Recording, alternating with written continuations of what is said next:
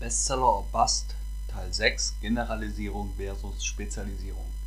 Moin Moin, zuerst einmal die Begriffserklärung. Spezialisierung kennt jeder, man kann eine Sache wirklich hervorragend. Generalisierung ist, man kann ein bisschen was von allem. Was ist bei Schriftstellerei nur wichtiger? Natürlich hängt das wieder vom Thema ab.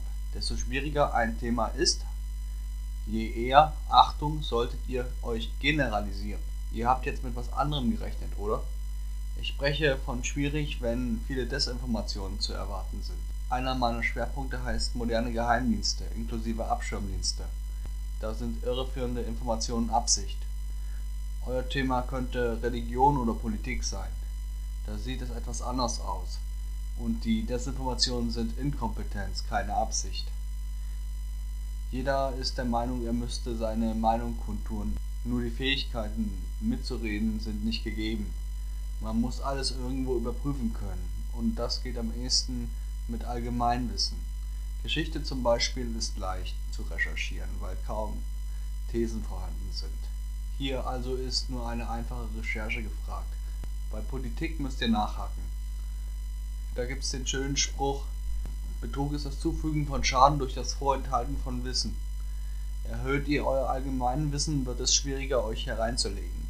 Spezialisieren könnt ihr euch sowieso. Googeln kann schließlich jeder. Spezialisierung selbst ist auch nicht übel. Ihr könnt schneller arbeiten, ihr könnt auch aktuelle Informationen verwenden. Generalisten müssen immer erwarten, bis äh, ein Experte etwas sagt. Ihr habt auch einen Schutz vor Fehlern, euer Handgewicht. Das ist zwar nur Schätzen und damit These, aber ihr könnt als einziger diese zusätzlichen Informationen anbieten. Es bleibt aber immer die Gefahr dabei, dass ihr zum Fachidioten werdet oder in einer Filterblase landet.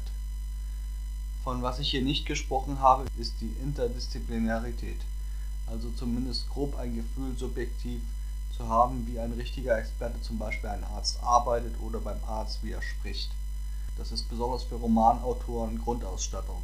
Ich bin eher Spezialist als Generalist, aber beides ist wichtig. Traut euch ruhig den Experten zu nach etwas Zeit, schließlich habt ihr ein Buch darüber geschrieben. Aber seid nicht so verkrampft, dass ihr euren gesunden Menschenverstand vergesst und zum Fachidioten werdet.